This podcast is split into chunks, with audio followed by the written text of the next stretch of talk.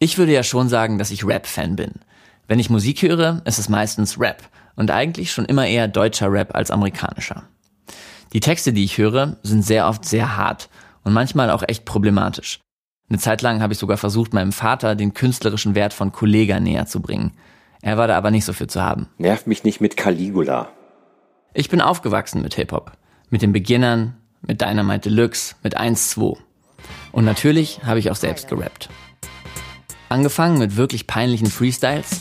Miese Attack von einem Killerwal. Ich glaub, da kommt Fabian, er ist nicht ganz normal. Ich rocke immer noch das Mic global und chille wie Stefan Raab bei TV Total. Oh, ist das unangenehm. Und weiter ging es natürlich mit immer noch ziemlich peinlichen Texten. Mein Geschlechtsteil, so wie Fabian Scherze, lassen Leute rot werden, so wie Pavian Ersche. Mhm. Naja, jedenfalls, ich bin ein rap-affiner Mensch. Und deshalb wollte ich natürlich sofort wissen, was dahinter steckt, als ich diesen Tweet hier gelesen habe. Bester Battle-Rap-Part, den ich in Deutschland je gehört habe. Bester Battle-Rap-Part, den ich in Deutschland je gehört habe. Der Tweet stammt von Jule Wasabi. Sie hat einen Hip-Hop-Podcast, Schacht und Wasabi heißt der, und der ist wahrscheinlich einer der bekanntesten Hip-Hop-Podcasts in Deutschland. Hallo.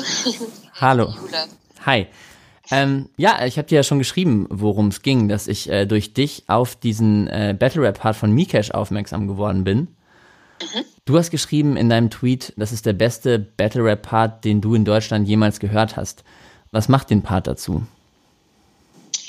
Ähm, dieser Battle Rap Part ist so einzigartig, weil er eine neue Ära im Battle Rap einläutet für mich. Ich bin irgendwie ein großer Fan von Battle Raps und mag eigentlich diese harte Art, aber so ein bisschen dachte ich immer, dass äh, Battle Rap tot ist, weil es nur noch so um sinnlose Provokationen geht. Das ist ein altes Spiel, zu sagen, ich beleidige die Mutter oder die Familie, aber das nicht zu tun, sondern zu sagen, ich zeig dir mal auf, wie deine Tochter dich sehen könnte, wenn du weiter so zu Frauen bist. Das ist, finde ich, so maximal verletzend und zeigt aber auch so gut, wo das Problem an der Sache ist. Das ist für mich einfach der beste Part gewesen. Ich zeig dir auf, wie deine Tochter dich sehen könnte. Eine sehr ungewöhnliche Perspektive im Battle Rap. Und jetzt will ich euch diesen Part natürlich nicht länger vorenthalten. Nur noch kurz der Rahmen. Ihr dürft euch diese Battles nicht vorstellen wie bei 8 Mile mit Eminem, dass dann Beat läuft und einer Freestyle drüber. Das gibt's zwar auch, aber die meisten Battles in Deutschland sind Written Battles, also geschriebene Parts, die a cappella vorgetragen werden. Wir sind im Festsaal in Kreuzberg in Berlin. Es ist das Titelmatch von Don't Let the Label Label You, kurz Diltily. Viele sagen aktuell die beste Battle Rap Liga in Deutschland. Auf der Bühne stehen der Champion Jarambo, einer der klassischerweise unter die Gürtellinie zielt, und sein Herausforderer Mikesh. Die Bühne ist so Shakespeare-mäßig in der Mitte. Das heißt, das Publikum steht rumrum und ist ganz nah dran. Die Stimmung ist angespannt. Und jetzt kommt der zweite Part von Mikesh. Ich sehe dich so richtig mit deiner Fam zu Hause. Deine Frau, wie sie die Windeln wechselt, die Fenster putzt und in das Haushaltsbüchlein schreibt. Jarambo wie am Nebenzimmer die Wand anrappt, dass Pilz vergewaltigt wird, damit sie endlich den Rang ihres Frauenrechts begreift. Pilz ist eine der wenigen Battle-Rapperinnen. Mikesh bezieht sich hier auf eine alte Zeile von Jarambo. Und das war jetzt meine letzte Erklärung dazu. Versprochen. Und du willst deine Tochter schützen, doch auch du kannst nicht beeinflussen, was ihr da draußen so passiert. Vielleicht wird sie in der sechsten für ihre zu kleinen Brüste und ihr Aussehen drangsaliert. Und wenn ihr Körper endlich im normalen Ausmaß pubertiert, von der Werbeindustrie direkt zum Kaufen animiert, auf dass sie von nun an jede Hautreizung kaschiert und sich an den entsprechenden Stellen jeden Morgen nach dem Aufstehen rasiert, auf dass sie von nun an für ihre pickligen Mitschüler aufreizend im Schaufenster posiert, sonst nennt man sie zurückgeblieben und verklemmt und dass sie sich mit ihrer Rolle als junger Frau nicht arrangiert. Wenn sie aber feiern geht und sich mal mit einem Typen draußen amüsiert, wird gelästert, dass sie sich für jeden Lauch prostituiert. Und auf dem Jungsklo hört man den ungefickten Klassenclown, der schnaufend masturbiert auf das Handyvideo, das auf dem Pausenhof kursiert. Und sie lernt, und sie lernt, dass sie besser brav mitlacht über die Frauen in die Küche bitze, weil sie sonst ausgeschlossen wird. Und dass zu ihrem Minijob ein aufgeknöpfter Ausschnitt zugehört, weil es dem Restaurantchef eine höhere Kaufkraft garantiert und sie runterschluckt, wenn sie einen Stammkunde mal aus Versehen berührt. Und wenn sie dann ihren Papa googelt und ihn rappen sieht, wie er der Tochter eines anderen in den Mund scheißt und auf den Bauch ejakuliert, während eine Crowd aus schwitzenden Typen schnaufend eskaliert, wobei die Fraktion der Ungefickten immer noch besonders lautstark applaudiert, dann hat sie endlich den Rang ihres Frauenrechts kapiert. Ich meine, um was geht's im Battle Rap? Es geht um maximale Zerstörung durch Lyrik. Ich muss ehrlich sagen, dieses so um die Ecke denken und sich so einzusetzen für was in einem Battle Rap hat, das habe ich vorher noch nie so gehört. Alex, mir ist das so Latte. Schieb's auf deine sadistische Ader. Bring weiter deine Rape-Jokes, mach auf witzig und haha. Aber warte, bis deine Tochter 15 ist. Und jeder anzügliche Witz in der Bahn, jeder Kniff in den After riecht nach Ich bin dein Vater. Du hast ja in deinem Podcast auch den Verdacht geäußert, dass äh, Mikesh vorher mit Frauen gesprochen hat, um sich so Input zu holen. Ähm, warum, warum glaubst du das? Mm. Sorry, ich habe gerade was gegessen. Mm. Die Art, wie er über Probleme von Frauen gesprochen hat, dass man in der Schule nett lächelt, wenn irgendwie ein sexistischer Scherz gemacht wird und diese kleinen Erfahrungen, von denen er da gesprochen hat, die haben sich für mich nicht angehört, als ich habe da mal irgendein feministisches Manifest gelesen, sondern es waren so Alltagsbeobachtungen, wo Frauen es schwer haben. Hm. Hat Mikesh also bei Frauen recherchiert, um sich auf sein Battle vorzubereiten? Und wie bereitet man sich überhaupt auf so ein Rap-Battle vor? Hip-Hop ist eine der größten Jugendkulturen in Deutschland. Gangster-Rap dominiert die Musikcharts. Und auch Battle-Rap wird auf YouTube hunderttausendfach geklickt. Mach weiter mit deinen Mörderlines auf Schocker. Aber die Konsequenzen deiner Kunst spürt der Körper deiner Tochter. Steht Mikesh für eine neue Generation von Battle-Rappern? Rapper, die nicht dem Gangster- oder Assi-Klischee entsprechen, die erfolgreich sind mit Respekt vor anderen Geschlechtern oder vor anderen Lebensentwürfen? All das will ich von Mikesh wissen. Also verabrede ich mich mit ihm bei ihm zu Hause in Berlin. Ihr hört, übertreib deine Rolle.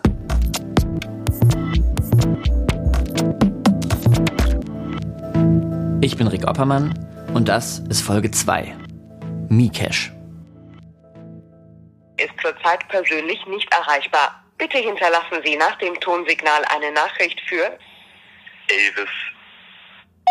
Ja, Elvis ist ein richtiger Name. Und diese Mailbox-Ansage war das erste, was ich von ihm zu hören gekriegt habe. Nach ein bisschen hin und her telefonieren und WhatsApp hat es aber trotzdem geklappt, dass ich jetzt vor seinem Haus stehe. Uh, uh, uh.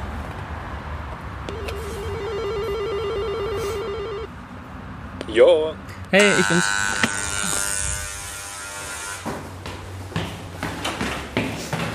Hi. Was geht? Komm rein. Hey, Ey, was? Hast du einen Schlafplatz im Sommer? Ja, ja, alles perfekt.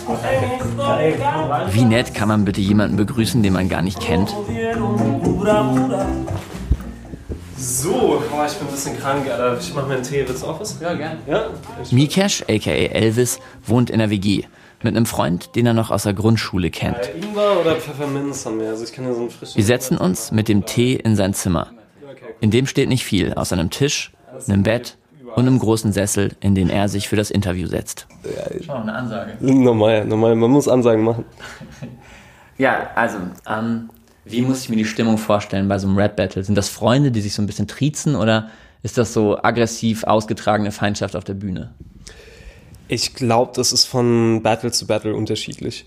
Also es gibt Konstellationen, in der sich Freunde battlen und es gibt Battles wie, ja, ich würde äh, mein letztes Battle da auch so ein bisschen in die Historie eingliedern, wo du wirklich eine ähm, starke Spannung in der Luft spürst.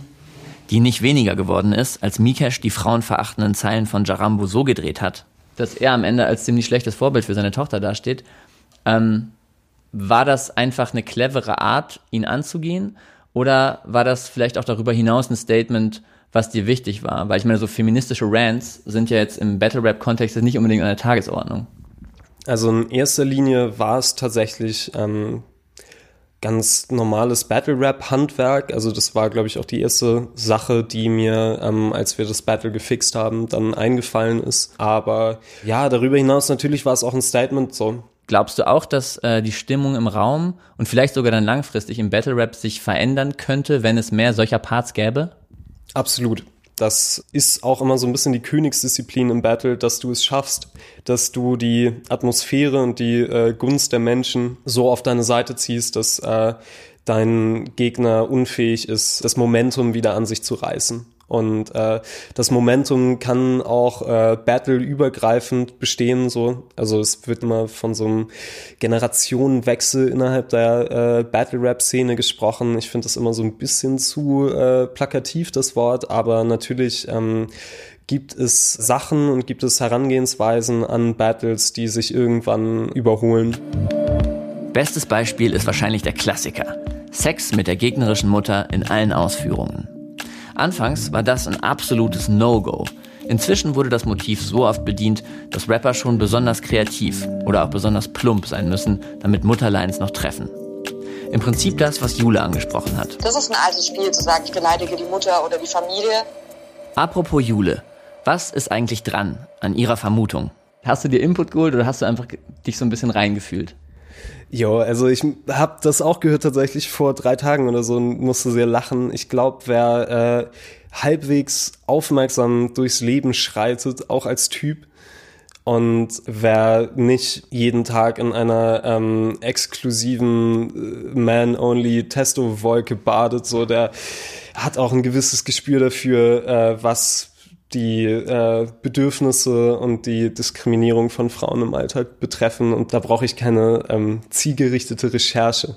Krass. Ist Julis Reaktion. Man ist es vielleicht einfach nicht gewohnt, gerade im Battle Rap jemanden zu haben, der so empathisch darüber spricht, weil er zugehört hat und ähm, beobachtet hat. Dass da so Mikisch so emotional und empathisch ist, überrascht mich krass und mega Props dafür. Würdest du sagen, du benutzt ähm, beim Battlen so den gleichen moralischen Kompass, mit dem du auch sonst sprachlich durch den Alltag gehst? Ähm, ja, ich glaube schon, grob.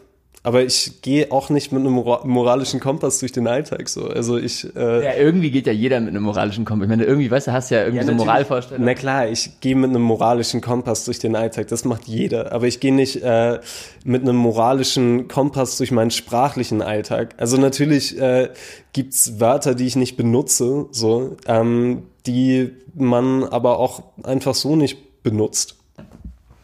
Ähm, Rap wird ja oft aber so ein bisschen als, als Freiraum begriffen und natürlich in gewisser Weise ist natürlich auch Rap ein Freiraum, einfach weil es eine Kunstform ist.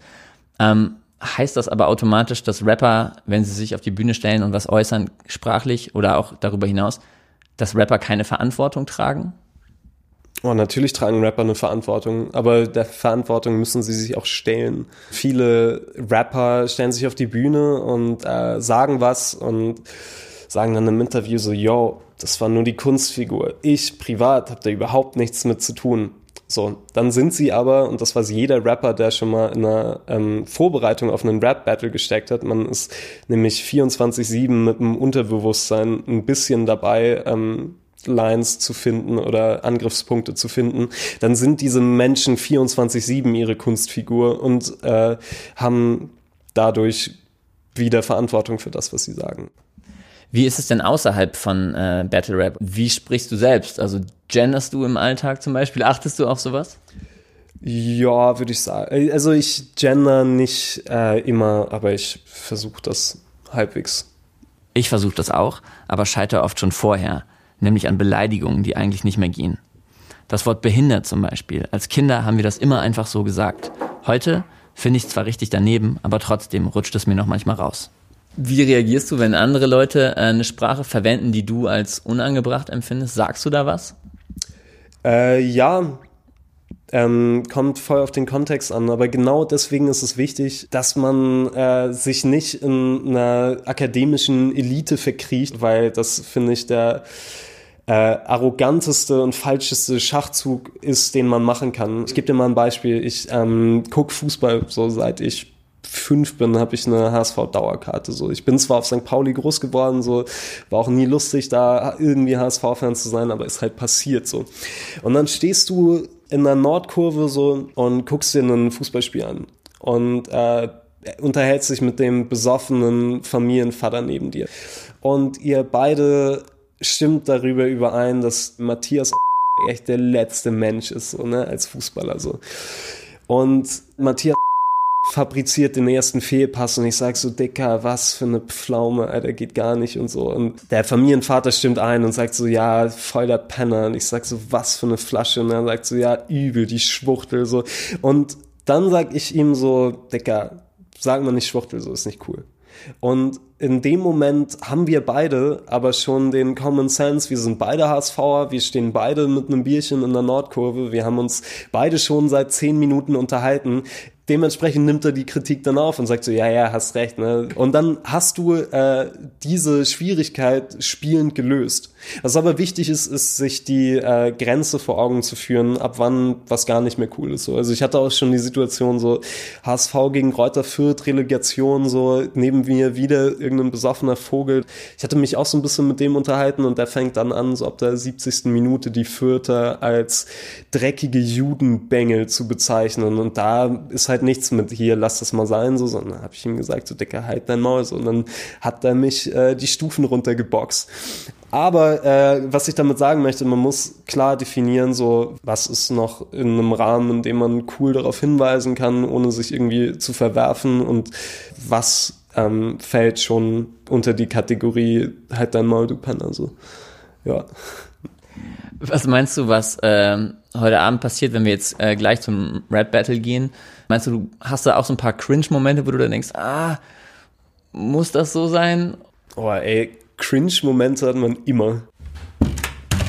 Und mit der Ansage gehen wir los, holen uns ein Bier am Späti und fahren mit der Bahn zur Top-Tier Takeover, der anderen großen Battle-Rap-Liga, die heute eine Show hat.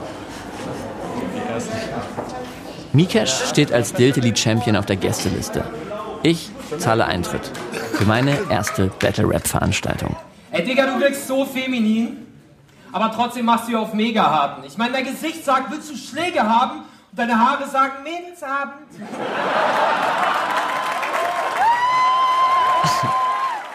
Es ist irgendwie ganz anders, als ich mir das vorgestellt hatte. Die Rapper benehmen sich nicht wie Stars, die nur Backstage oder auf der Bühne stehen, sondern sie hängen ganz normal an der Bar rum und sind wie alle anderen Gäste auch irgendwie Fans. Es macht mehr Spaß im Publikum zu stehen, da, da kommt der Vibe noch ein bisschen mehr rüber. Ich habe das Gefühl, ganz viele Leute kennen sich. Wer bist du? Ich kenn dich gar nicht. Weiße Schuhe an. Fick dich. Yeah. Na gut, alle kennen sich jetzt offenbar auch nicht. Ich kenne so ein paar Gesichter aus dem Internet. Cynic zum Beispiel. Ich glaube, jeder Battle Rapper, der gut ist, äh, hätte Bock mal gegen Mikesh zu battlen. Und dafür hältst du dich auf jeden Fall. Ich bin der Beste, deswegen natürlich habe ich auch Bock, ja klar. Abgesehen davon, dass er tatsächlich einer der erfolgreichsten Battle-Rapper in Deutschland ist, macht Cynic auch erfolgreich YouTube. Auf seinem Kanal analysiert er oft andere Battles. Er hat sich auch Mikesh gegen Jarambo angeschaut. Inwiefern glaubst du, dass äh, Battle Rap sich so ein bisschen in so eine ja, irgendwo politisch korrektere Richtung äh, entwickelt? Verliert so ein bisschen Battle Rap seine Asozialität vielleicht? Überhaupt nicht. Es kommt nur darauf an, wie du es machst. Äh, der hätte von einer anderen Crowd auch untergehen können mit der, mit der Feministenscheiße äh, gegen einen Assi, der das äh, geiler macht mit Punchlines. Deswegen, also ähm, Battle Rap geht null in Richtung Politi Political Correctness so. Ähm, kommt nur darauf an, wie man es macht, aber äh, den Trend, ist, den sehe ich auf gar keinen Fall. Die Terminologie geht mir schon auf den Sack, weil äh, das bei mir und bei allen Menschen, ähm, die mit Rap zu tun haben oder mit Battle Rap zu tun haben, automatisch einen Abwehrreflex triggert. Ein, ein Begriff wie Korrektheit reinzuwerfen, nimmt der Kunstform den ganzen gesetzesbrecherischen Charme, den es hat und den es auch haben muss, um erfolgreich und um gut zu sein. Das ist tricky. Auf der einen Seite lebt Battle Rap und vielleicht auch Rap allgemein natürlich von diesem Charme. Auf der anderen Seite führt dieses alles ist erlaubt, aber vielleicht auch dazu, dass sich bestimmte diskriminierende Stereotype halten. Ich weiß, dass ich meinem Kumpel von mir sagen wollte, komm mal mit, äh, ihr Rapper Mittwoch ist voll cool. Und er so, nee, das ist doch alles voll, ähm, voll schwulenfeindlich und so. Und wo ich dann auch so ein bisschen drüber nachgedacht habe. Das ist Bong Taggy, der das sagt. Der einzige Battle-Rapper, der Mikesh nach seinem verlorenen Debüt noch geschlagen hat. Er geht so ein bisschen kritischer mit der Szene ins Gericht. Es sind immer ganz oft diese Lines mit, du bist so schwul, das, du bist so ein Homo, das. Also bitte halt mir die Tür auf und bitte halt deine Fresse. Ey, du wirkst nicht wie ein Rapper, sondern wie eine 2 Meter Lesbe, ey, aber... Bongtegi sieht aber auch eher, dass das Niveau im Battle Rap allgemein steigt und man sich einfach ein bisschen mehr einfallen lassen muss heute. So ein moralisches Umdenken in der Szene sieht er auch nicht. Ich weiß nicht, ob da wirklich so ein komplettes moralisches Umdenken ist, weil selbst die Leute, die diese Du bist so schwul Lines machen, die sind, also schätze ich mal, zu 95 Prozent nicht homophob. Wieso glaubst du, die sind nicht homophob? Weil das einfach nicht ihre Meinung ist, sondern einfach nur so ein Battle-Angle, wie man sagt? Genau, also genau wie wenn ich jetzt mich über jemanden lustig mache, weil er einen großen Kopf hat, dann bin ich nicht gegen Leute mit großen Köpfen. Oder ähm, wenn ich eine Line darüber bringe, dass er Asiat ist oder weiß ich nicht was. Bin ich auch persönlich kein großer Fan von, aber ich kann auf jeden Fall die Leute, die das halt selber machen, kann ich verstehen, dass sie das einfach nur als alles unter dem großen Aspekt Battle Rap und ähm, ja, andere Ausprägungen bei meinem Gegner nehmen, denen ich was vorwerfe. Wie bewertest du das, wenn du sowas auf der Bühne siehst? Denkst du dann schon so, ja, okay, komm, ich habe es langsam gehört. Also bist du davon gelangweilt? Ich finde es einfach schlecht. Gibt für mich keinen Grund, jemandem vorzuwerfen, er sei so schwul. Wenn du das irgendwas mit irgendwas verbinden kannst, irgendeine Idee, die du da reinbringst, ähm, dann, ist, dann würde ich sagen, okay, es kann eine coole Line sein, aber diese Du bist so schwul Lines sind für mich unterste Schublade. Also.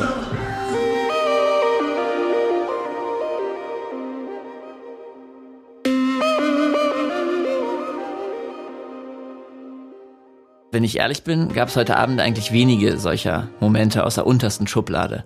Die meisten haben eher versucht, ihrem Gegner frühere Verfehlungen vorzuhalten. Mein Highlight des Abends war aber eine unfreiwillige Punchline. Ein klassisches Eigentor. Aber das ist doch nicht alles. Die beiden waren mal zusammen auf dem Event. Und True Story, da tanzte sie einfach mit anderen Männern. Ne? Das sieht ich hoffe, man hat's gehört. Eine Sache, die mir aufgefallen ist, ist, äh, als Vinci gegen Brian Damage erzählt, dass Brian Damages Freundin auf einer Party auch mit anderen Männern getanzt hat und äh, in die darauffolgende Stille im Publikum so eine Frauenstimme aus der 14. Reihe so na und gesagt hat. Da tanzte sie einfach mit anderen Männern. Ne? Das sieht wie, wie, wie, oh, das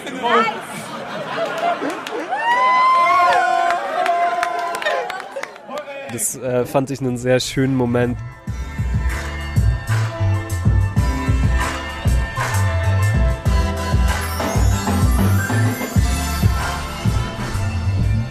Noch einmal zurück zu Mikesh nach Hause. Für eine letzte Frage. Weil, was mich schon noch beschäftigt, ist dieser Konflikt. Gesetzesbrecherischer Charme von Rap auf der einen Seite versus plumpe Diskriminierung auf der anderen. Wenn du sagst, Rap äh, ist nicht alleine dafür verantwortlich, dass sich Homophobie hält oder dass äh, Schwul als Beleidigung benutzt wird, welche Rolle glaubst du aber dann kann Rap dafür spielen, dass Homosexualität mehr oder weniger Akzeptanz in der Gesellschaft findet? Ich meine, das könnte ja auch einen positiven Beitrag leisten. Äh, natürlich, ich glaube, das ähm, hängt tatsächlich mit einzelnen Charakteren zusammen. Wenn es keine guten Battle Rapper gibt, die darauf verzichten, dann hält sich das sehr lange. Wenn ich jetzt in meinen nächsten vier Battles verkacke und äh, die Rapper, die so ein bisschen der neuen Generation zugeordnet werden, das ebenso tun und jetzt drei, vier richtig gute und es gibt richtig gute äh, Mutterlines-Rapper an den Start kommen, dann wird sich das wieder ins Gegenteil verkehren und das ist auch gut so. Weißt du, Battle Rap ist äh, de facto kulturelle Evolution und die kann in beide Richtungen oder in alle Richtungen, die es gibt, schwenken. Also Schlusswort kann er. Ich nehme auf jeden Fall eine Menge mit aus dem Gespräch mit Mikesh und dem Abend in Berlin. Vielleicht gibt es wirklich einen anderen Spirit im Battle Rap gerade, wo stumpfes Beleidigen nicht mehr zieht und wo es nicht völlig uncool sein muss, ein Mensch zu sein, der andere Menschen respektiert. Und Mikesh transportiert diesen Spirit sehr gut, finde ich. Aber eine neue Ära der Political Correctness hat nicht begonnen. Am Ende geht's beim Battle Rap einfach um Qualität. Wer teilt wirkungsvoller aus? Diese Frage wird immer wieder aufs Neue verhandelt. Und im besten Fall klingt das Ganze so. Yo, ich mach dich fertig wie TKKG und bin genau wie sie Profi in Spät. Spaß. Übertreib deine Rolle ist ein Podcast der gemeinnützigen Hertie Stiftung. Vielen Dank an Jamie von Diltely und Tierstar von Top Tier Takeover für die Erlaubnis, Ausschnitte aus den Battles zu verwenden.